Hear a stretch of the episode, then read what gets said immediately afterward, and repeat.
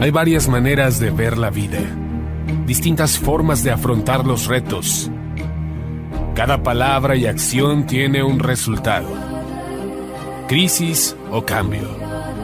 Imposibilidad u oportunidad. Derrota o victoria. Destino o decisiones. Culpabilidad o responsabilidad.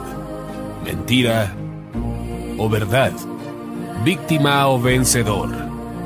La diferencia se marca en los pensamientos, las ideas y las acciones.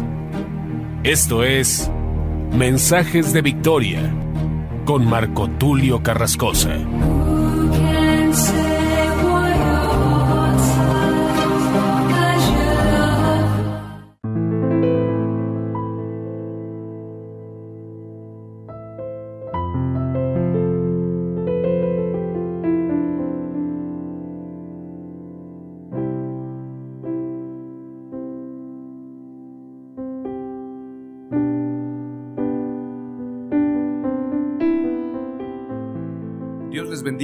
Amados hermanos y amigos, qué gusto saludarles nuevamente a través de la radio, a través de internet. Hoy les comparto un nuevo episodio de la serie El poder y la dimensión de lo profético. A este episodio número 26 lo he titulado Dios nos habló a través del Hijo. Este título tiene que ver precisamente con el mensaje de la iglesia de hoy, Dios nos ha hablado de muchas maneras. Sin embargo, en estos últimos tiempos, Dios nos ha hablado por medio de su Hijo. Dios nos ha hablado a través de su Hijo, Jesús. A Jesús se le llama Hijo en la Escritura, sin embargo, es Emanuel, Dios con nosotros, el Dios hecho hombre, el Dios hecho carne, la palabra viviente se hizo carne y habitó en medio de nosotros. Es importante mencionar y quiero señalar que hay muchas iglesias, muchas congregaciones, muchas denominaciones y ministerios que muchas veces dicen el mensaje debe ser cristocéntrico. De hecho, a los evangelistas muchas veces se les dice y se me dice a mí o se nos dice de manera general, a los predicadores, a los evangelistas, que seamos cristocéntricos. No sé si a usted le ha tocado escuchar esa palabra. De repente se da que entre congregaciones se invitan entre ellos, sean bautistas y pentecosteses, nazarenos y presbiterianos, pentecostales y de alguna otra denominación. Es decir, se invitan entre ellos a compartir el mensaje o bien si se trata de un medio de comunicación, sea una radio, una televisora cristiana o algún otro tipo de medio, siempre en los reglamentos dice que el mensaje sea cristocéntrico. Obviamente entendemos que el mensaje tiene que referirse a Jesús, pero muchas veces la gente piensa que hablar de un mensaje cristocéntrico tiene que ver con solamente predicar salvación solamente predicar la gracia, solamente predicar aparentemente, entre comillas, buenas noticias, de una manera superficial, donde no se predica de manera integral, donde solamente se da lo superficial. Entonces, haga de cuenta usted que a un muñeco, voy a poner un ejemplo, o bien a un rompecabezas le quitamos las piezas más importantes y le dejamos solamente, si es un rompecabezas de 100 piezas, le dejamos solamente 80. Y esas 20 piezas las quitamos y le decimos a la gente, sabes, no prediques infierno, no hables sobre la condenación, no hables sobre los falsos maestros, no critiques a nadie, solamente habla de Jesús. Entonces la gran pregunta a quienes dicen que el mensaje debe ser cristocéntrico y piensan que el mensaje cristocéntrico es incompleto, debemos preguntarles, ¿a qué Jesús quieres que te predique? ¿A qué Jesús quieres que yo me refiera? Porque cuando encontramos a Jesús en la escritura, nos damos cuenta que Jesús tenía un carácter. el mismo carácter de hoy, porque muchos piensan, y dicho sea de paso, hay ministros que se atreven a decir que la revelación de la iglesia la trajo el apóstol Pablo y el mensaje del apóstol Pablo vino a completar la revelación. Esto es un total error. Jesús predicó y el mensaje de Jesús tiene que ser lo principal. Apóstoles y profetas, es cierto, son importantes, sin embargo, la piedra angular es Jesús, no es el apóstol Pablo. Por ahí escuché a un predicador decir, es que la revelación del apóstol Pablo es la más importante de la iglesia. Esto es un error garrafal. Otros falsos apóstoles se atreven a decir que el Jesús de la historia, el Jesús bíblico, no es el mismo Jesús de hoy. Y se puso muy de moda en estas sectas, en estas falsas denominaciones, en estos falsos ministerios, hablar del Jesús de ahora. Y ellos dicen, el Jesús de ahora. Estamos en el ahora. Cuando la escritura dice, yo soy el mismo de ayer, de hoy y por siempre. El alfa y la omega, el principio y el fin. El que es, el que era y el que ha de venir. Es decir, el mensaje de Jesús no ha cambiado y no cambiará. Cielo y tierra pasará, pero su palabra no pasará. El mensaje de Jesús es el mismo de siempre. Aleluya. En este sentido, es importante señalar entonces que si el mensaje de Jesús no ha cambiado, su carácter tampoco. El mismo Jesús que entró al templo y volcó las mesas es el mismo Jesús de ahora que sin duda alguna nos está llamando a los predicadores a enseñar y a corregir, a reprender todas estas enseñanzas que han venido a convertir la iglesia en un negocio. La casa de oración, la iglesia que fue comprada a precio de sangre, hoy en día es una subasta. ¿Cuánto vas a diezmar? ¿Cuánto vas a ofrendar? ¿De cuánto va a ser tu pacto? Si tú pactas vas a recibir un milagro. Y bueno, una serie de cuestiones que si Martín Lutero viviera en este tiempo, haría nuevamente la reforma. Por esto no me canso de decir que la reforma continúa, que es necesario una reforma, que es necesario un mensaje revolucionario, que es necesaria una transformación total en la iglesia. Y obviamente, cuando hablamos de Jesús, que es el centro del mensaje, Él es la piedra angular, sobre esta roca edificaré mi iglesia. ¿Sobre cuál roca?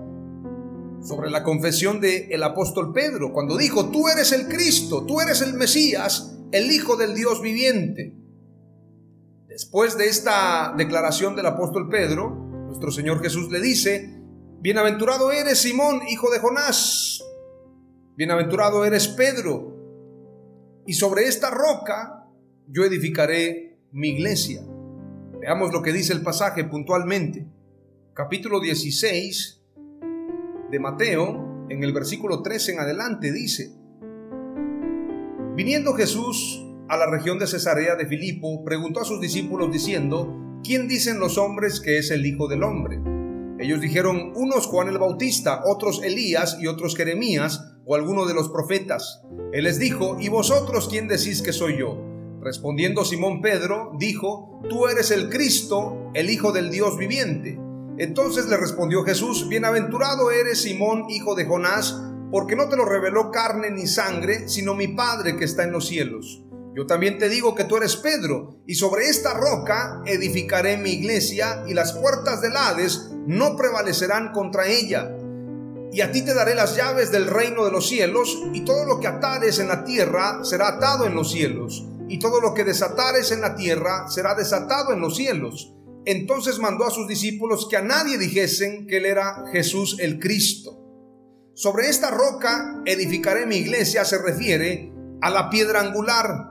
Los profetas, el Antiguo Testamento, la Torá, toda fue centrada y enfocada en el Mesías. Apóstoles y profetas siendo la principal piedra del ángulo Jesucristo mismo. Toda la escritura se enfoca en el Mesías. Sobre esta roca, sobre este mensaje de Jesús el Mesías, edificaré mi iglesia.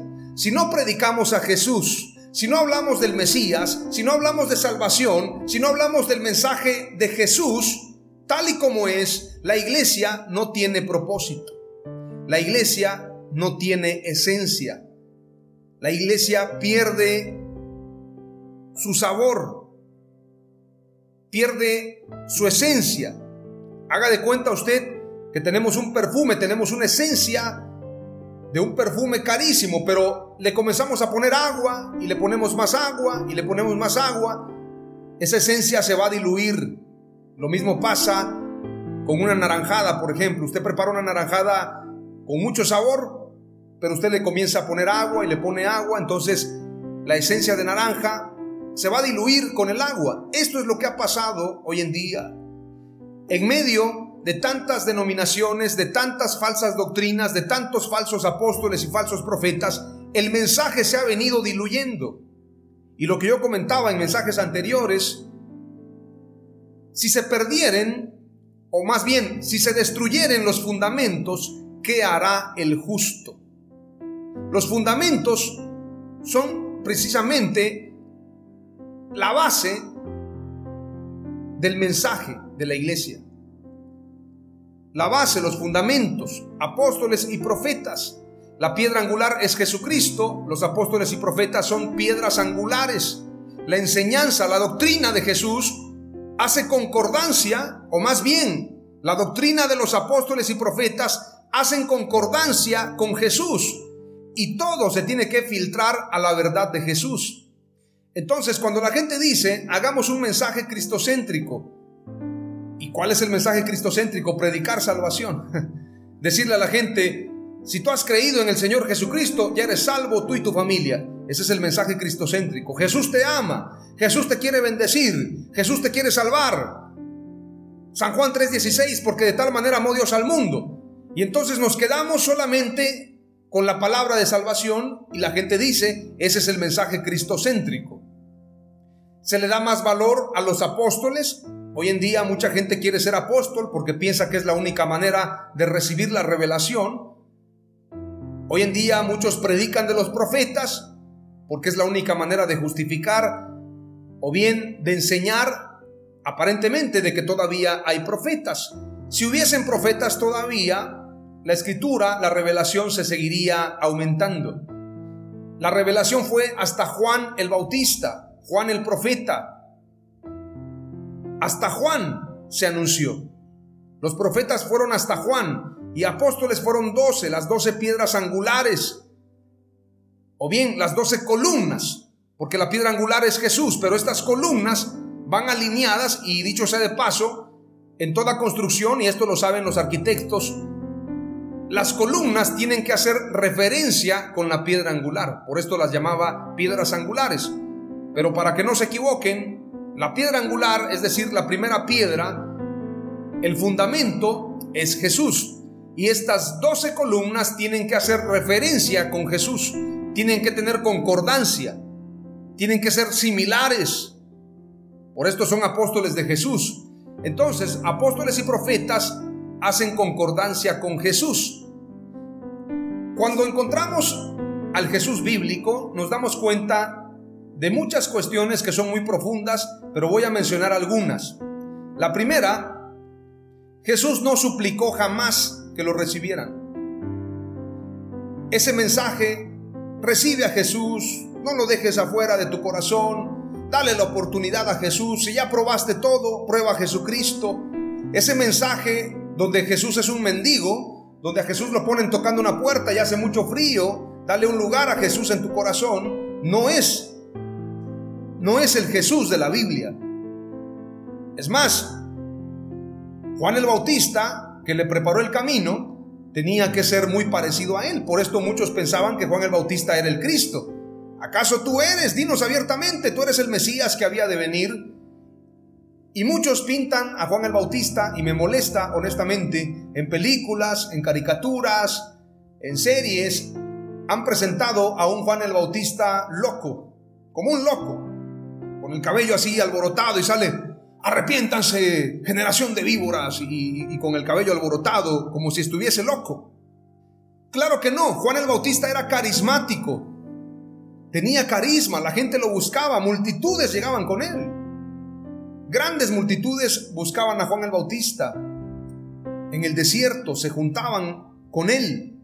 Entonces Juan el Bautista era un hombre muy parecido precisamente a Elías el profeta, el prototipo de Elías con poder, con gloria, con milagros. Aún los reyes lo escuchaban y su mensaje era para los gentiles también. Soldados llegaban con él, publicanos, y también a Herodes le predicó, a muchos reyes, inclusive soldados acudían con él.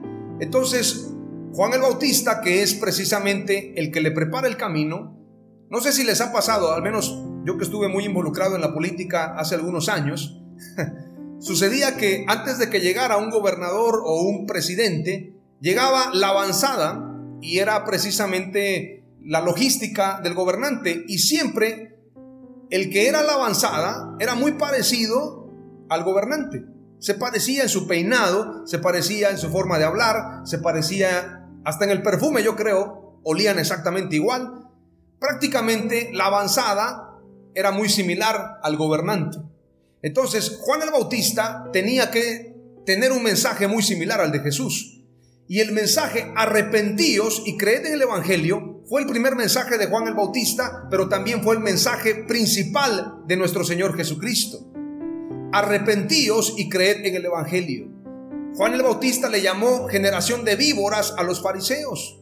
Ustedes no piensen que son hijos de Abraham, no se sientan orgullosos por eso, porque Dios puede levantar hijos de estas piedras, dándoles a entender que los gentiles tenían oportunidad de salvación. Y cuando Jesús dijo, si ellos se callan, las piedras van a hablar, se refería a los gentiles. Entonces, quiero decirte que el mensaje de Jesús fue un mensaje frontal y directo. A los fariseos los llamó generación de víboras, sepulcros blanqueados entró en el templo y volcó las mesas.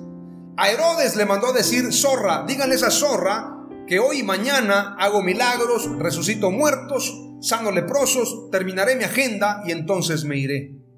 También Jesús dijo con aquellos que se alejaron de él a causa de su mensaje, cuando les dijo, el que quiera seguirme, niéguese a sí mismo, tome su cruz y sígame. A los que se comenzaron a ir, Obviamente, y cuando el apóstol Pedro se acerca, le dice, Señor, se están yendo. Dura es tu palabra. Si la palabra de Jesús es dura, es porque el mensaje de la iglesia tiene que ser duro. Pero hoy en día se ha ablandado el mensaje, se ha diluido. No es el mensaje de Jesús, amados hermanos, tengo que decirlo con denuedo. El mensaje que se predica hoy en las iglesias no es el mensaje de Jesús no es el mensaje cristocéntrico que tanto se presume. El mensaje que se predica hoy puede ser de una empresa, se habla tanto de dinero, vas a prosperar, tu empresa va a salir adelante, diezma, siembra porque Dios te va a multiplicar los recursos. Entonces, forman su rompecabezas en base a las piezas que quieren. Por esto la escritura dice que a causa de la comezón de oír, amontonarán maestros conforme a su concupiscencia, conforme a sus deseos. Haga de cuenta como alguien que va a una librería y dice, a ver, este libro habla cómo bajar de peso. No, no, este no me interesa. A ver, este otro dice una vida saludable, levántate a las 5 de la mañana. No, no, tampoco este. A ver, este me habla de liderazgo, la clave de liderazgo. No, no, no, tampoco. A ver, este, vuélvete millonario solamente repitiendo esta frase. Ah, este me gusta. Este otro dice la clave del éxito, confiando solamente en un mentor. Oh, también este me gusta. Y empiezan a tomar libros. Y, este me gusta, este es el de tendencia, cielos abiertos sobre tu vida, 365 oraciones para todo el año, para que Dios te bendiga. Entonces la gente empieza a comprar sus libros. Y entonces dice, estos son los libros con los que yo voy a prosperar. Lamentablemente, como Satanás es muy astuto, le comienza a ir bien en algunas áreas. Porque imagínese usted, si pensáramos que el éxito tiene que ver con los bienes que poseemos, entonces hay mucha gente en el ámbito mundial, en el ámbito del mundo, en el ámbito sin Dios, mucha gente que tiene éxito. Los árabes, por ejemplo, la abundancia del dinero no está en Estados Unidos, está con los árabes. Y esto lo podemos ver ahora mismo con el Mundial de Qatar. Estados Unidos estaba pidiendo el Mundial, pero no se fue a Estados Unidos, se fue a Qatar, donde están los árabes. Entonces, y allá, los árabes, la mayoría son musulmanes. Un musulmán me puede dar clases a mí de cómo prosperar, de cómo ser victorioso, de cómo vivir en éxito, de cómo vivir una vida de milagros. Pero ¿en quién creen ellos? creen en Alá, creen en Mahoma, a Jesús lo tienen como un profeta más. Entonces, ¿el referente va a ser tener una vida próspera económicamente? Claro que no. Entonces la gente se confunde y piensa, me está yendo bien, es que desde que compré estos libros y estoy yendo a esta congregación, estoy prosperando. Amados hermanos, la prosperidad no es esa. La prosperidad tiene que estar en el alma. Tiene que ser cuando tú vives alineado al corazón de Dios. Es ahí donde se vive una prosperidad. Pero si tú piensas que prosperidad es lo material, estás muy equivocado. Yo conozco muchísima gente atea, bastante próspera, ni problemas tiene. Gente que es muy apacible, muy tranquila, muy pacífica, no le hacen daño a nadie aparentemente, pero la escritura no dice que los prósperos económicamente van a entrar al reino de Dios. Entonces, Aquí el punto es que no se está predicando al Jesús de la Biblia. Muchos piensan que Jesús era rico. De hecho, por ahí decía un predicador, la túnica de Jesús era la más cara porque aún los soldados se peleaban por la túnica de Jesús. No es así. La escritura dice que Jesús no tenía para pagar el impuesto. Es más, le tuvo que decir a Pedro, ve a pescar y vas a encontrar un pez con una moneda y entonces pagas el impuesto. Jesús tuvo que prestar el aposento alto. Jesús tuvo que prestarle la barca a Pedro. Le rogó para que le prestara la barca, dice la escritura. Le dijo, préstame la barca. También mandó a desatar el pollino para que entrara triunfalmente a Jerusalén. En su sepultura tuvieron que prestar una sepultura, la sepultura de José de Arimatea. Es decir, no tenían dinero. Él se hizo pobre para hacernos ricos a nosotros, pero ricos en buenas obras.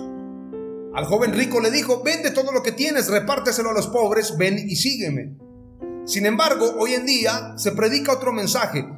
Como no les convence, no les conviene lo que dice la Escritura en el libro de los Hechos de los Apóstoles, Hechos del Espíritu Santo, donde vendían sus propiedades y la riqueza y lo que se recaudaba lo repartían con cada uno según su necesidad, eso no les conviene. El mensaje de Jesús, vende todo lo que tienes y repárteselo a los pobres, tampoco me conviene. Voy a agarrar el pasaje cuando dice que Abraham era riquísimo en ganado. Voy a tomar, por ejemplo, cuando la escritura dice que José estuvo delante de Faraón y yo voy a estar delante de los gobernantes, delante de los reyes. Entonces vamos usando la Biblia en base a nuestra conscupiscencia en base a nuestro deseo y se pierde el mensaje central de Jesús. Esto es lo que está pasando hoy en día y hay una grave consecuencia de esto.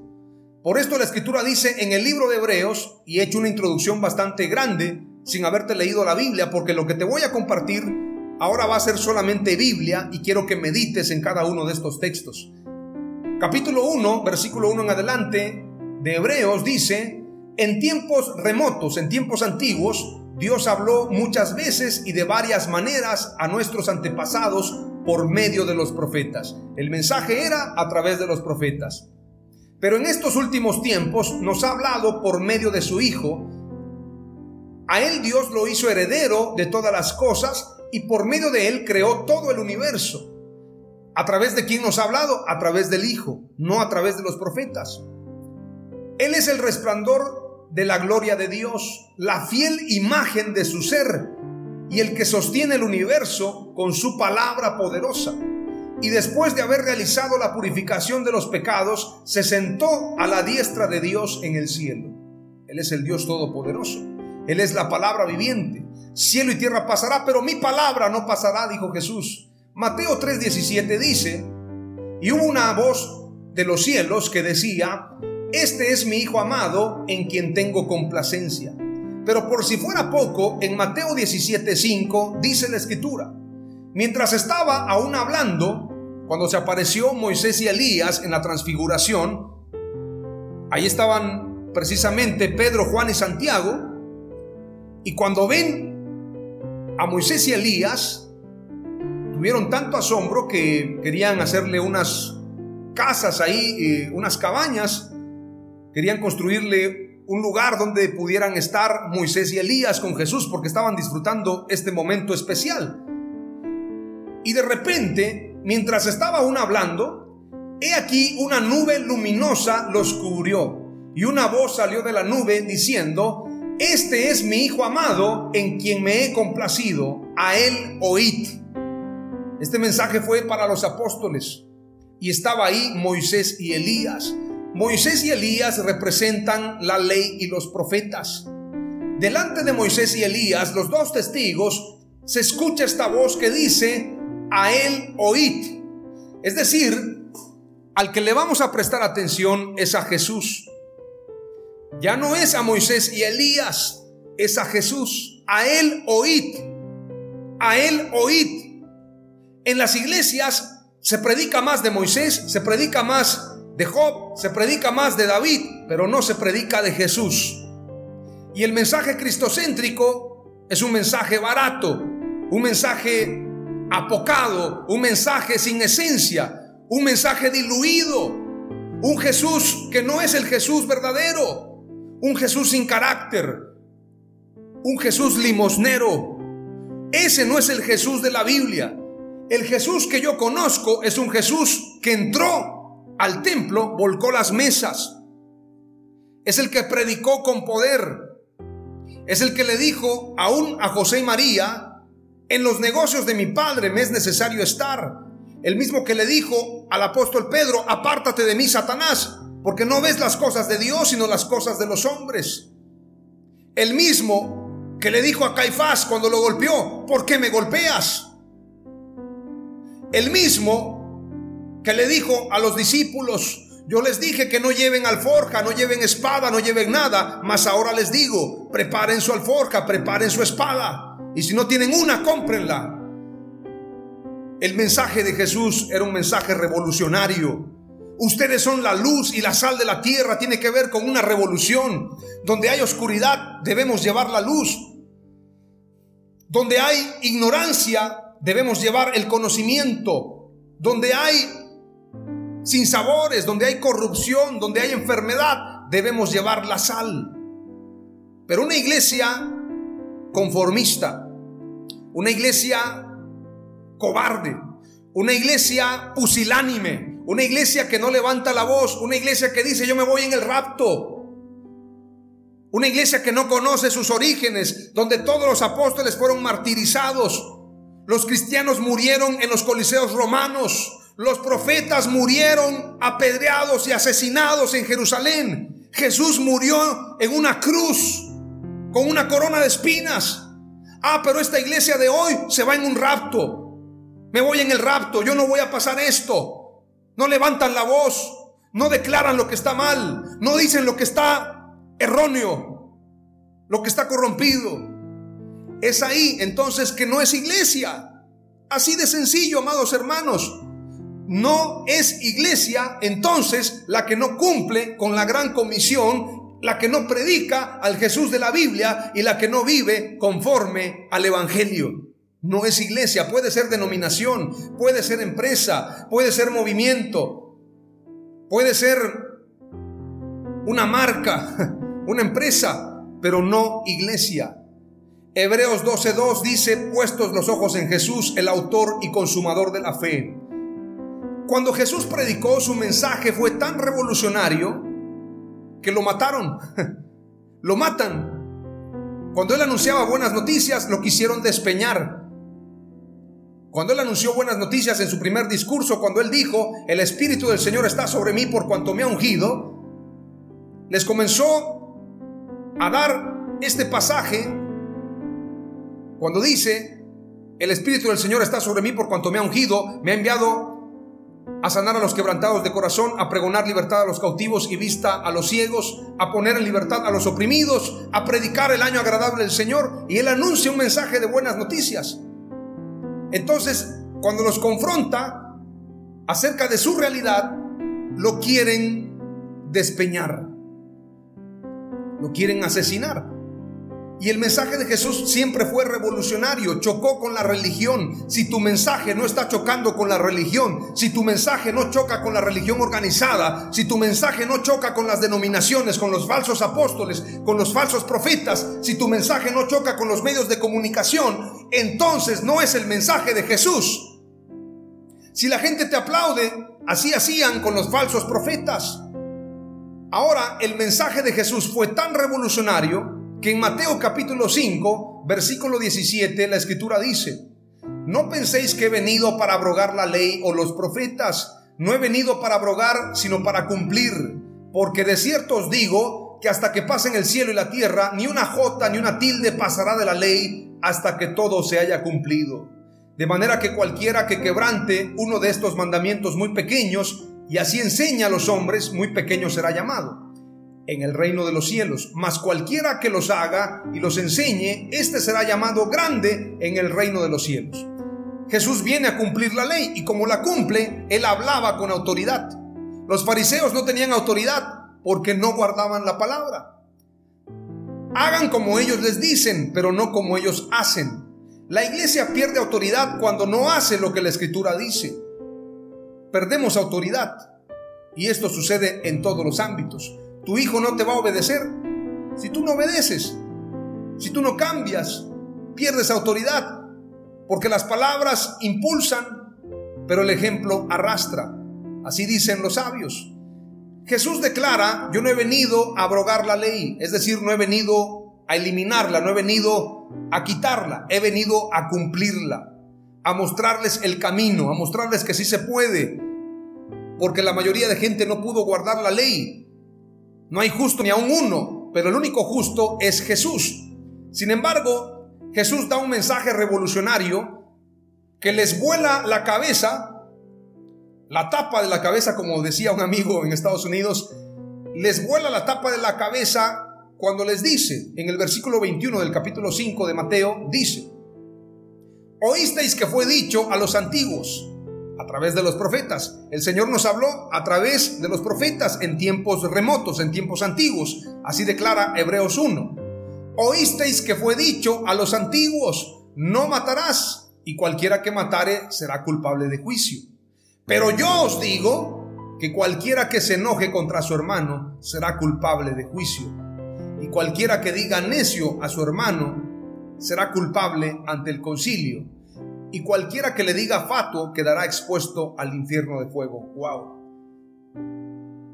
La mayoría estamos ahí incluidos. La mayoría hemos caído en esto. Es más, la palabra a mí me está ahora mismo golpeando. Porque la palabra es más cortante que toda espada de doble filo. Por esto los predicadores sufrimos mucho, la verdad. Yo en lo personal se los digo, yo sufro mucho al predicar porque me estoy predicando a mí mismo. Yo estoy viviendo esto. Y amados hermanos, Jesús dice, oísteis que fue dicho, mas yo os digo. Jesús y el adulterio, oísteis que fue dicho, no cometerás adulterio, pero yo os digo que cualquiera que mira a una mujer para codiciarla, ya adulteró con ella en su corazón. Jesús y el divorcio. También fue dicho, cualquiera que repudia a su mujer, dele carta de divorcio. Pero yo os digo que el que repudia a su mujer, a no ser por causa de fornicación, hace que ella adultere. Jesús y los juramentos. Bueno, el Señor les habla y les dice, los antiguos les dijeron esto, mas yo os digo, mas yo os digo, mas yo os digo, mas yo os digo. Es decir, les está diciendo, ya no es Moisés el importante, ya no es Elías el importante, ahora alguien mayor que Moisés, alguien mayor que Elías, alguien mayor que Abraham está delante de ustedes. Yo os digo. Es decir, tienen que guardar lo que yo les he dicho enseñándoles que guarden todas las cosas que os he mandado. Si la iglesia no está guardando la enseñanza de Jesús y le da más importancia a las enseñanzas del apóstol Pablo, a las enseñanzas de profetas, a las enseñanzas de Elías, a las enseñanzas de Moisés, que a la enseñanza de Jesús, no es iglesia, no está cumpliendo con su llamado, con su asignación. Ahora la escritura dice claramente en el versículo 4 de Hebreos, precisamente capítulo 1, dice, así llegó a ser superior a los ángeles en la misma medida en que el nombre que recibió es superior al de ellos, el nombre de Jesús. Versículo 5. En efecto, Dios jamás le dijo a ningún ángel, tú eres mi hijo, y hoy mismo te he formado. Y en otro pasaje dice, yo seré su padre y él será mi hijo. Cuando Dios trajo a su primogénito al mundo, dijo, adórenlo todos los ángeles de Dios. Toda la adoración es para Jesús. Y en cuanto a los ángeles dijo, Él hace que sus ángeles sean mensajeros y que sus servidores sean como llamas de fuego. Pero de su Hijo dice, tu trono, oh Dios, es eterno, y gobiernas tu reino con justicia. Amas lo justo y odias lo malo. Amas lo justo y odias lo malo. La iglesia tiene que hacer esto, amar lo justo y odiar lo malo. Y por eso Dios, el Dios tuyo, te ha dado más alegría que a los demás. También dijo, tú, oh Señor, en el principio hiciste los cielos y la tierra. Ellos desaparecerán, pero tú permaneces para siempre. Se desgastarán como la ropa, los doblarás como se dobla un vestido y los cambiarás por otros. Pero tú eres siempre el mismo y tu vida nunca se acabará. ¿Acaso Dios le dijo jamás a un ángel, siéntate a mi derecha hasta que coloque a tus enemigos bajo tus pies? ¿Acaso no se dedican todos los ángeles a servir a Dios? ¿Acaso no los envía Dios para que ayuden a los que recibirán la salvación? Advertencia a prestar atención y con esto termino. Capítulo 2 de Hebreos. Por tanto, es necesario que prestemos más atención al mensaje que hemos oído, no sea que nos extraviemos. Si no prestas atención al mensaje de Jesús, si no guardas todo lo que Jesús te mandó, no eres iglesia. No te conoce el Señor. En aquel día te va a decir, no te conozco. Ah, es que vengo de Maldonado, Señor. Es que vengo de Cashruna. Es que soy de la iglesia cuadrangular. Es que soy de la iglesia Asambleas de Dios. Soy de la iglesia católica, apostólica y romántica. Soy de la iglesia tal. No te conozco. No sé quién eres. No guardaste mi enseñanza. No predicaste mi mensaje enseñándoles que guarden todas las cosas que os he mandado, todas las cosas que Jesús nos mandó. Y en Hebreos dice, por lo tanto, es necesario, es menester, es obligatorio. Es obligatorio. Voy a usar esta palabra porque muchos respetan esa palabra cuando la dice el gobierno, pero cuando la dice Dios no la respetan. Es obligatorio que prestemos más atención al mensaje que hemos oído, no sea que nos extraviemos. Si el mensaje que los ángeles anunciaron fue verdadero y toda desobediencia recibió su merecido castigo, o sea, el mensaje de los ángeles, la predicación de los ángeles, cuando los ángeles lo anunciaron, y el que no obedeció recibió su merecido castigo, ¿cómo escaparemos nosotros si descuidamos esta gran salvación? La predicación de Jesús, la profecía de Jesús no la estamos atendiendo, ¿cómo escaparemos si descuidamos esta gran salvación? El Señor anunció primero esta salvación y luego nos fue confirmada por los que la oyeron, es decir, por los apóstoles, por los discípulos. Y ahora nosotros, que hemos recibido el mensaje. Además, Dios confirmó su mensaje acerca de esta verdad por medio de señales prodigios, diversos milagros y dones que el Espíritu Santo distribuye según su voluntad. Es decir, no hay duda que el mensaje de salvación es a través de Jesús. No hay otro nombre bajo el cielo dado a los hombres en que podamos ser salvos. Solamente es en el nombre de Jesús. Si en tu iglesia no se predica a Jesús, si en tu iglesia no se le da énfasis al mensaje de Jesús, presta atención y huye de ese lugar. Porque donde no se predica a Jesús verdaderamente, donde no se guarda la enseñanza de Jesús, no es iglesia. Y quien no es iglesia no será salvo. Así de sencillo. Hoy te quiero compartir cuatro palabras clave del episodio número 26 titulado Dios nos habló a través del Hijo. Número uno, Dios nos habló en el pasado por medio de los profetas. Número dos, el enfoque de la fe ya no es en los profetas, sino en Jesús. Número tres, Dios nos ha dado el mensaje de salvación a través de su Hijo. Y número cuatro, la iglesia debe atender y predicar el mensaje de Jesucristo. En el nombre de Jesús, amén Aleluya.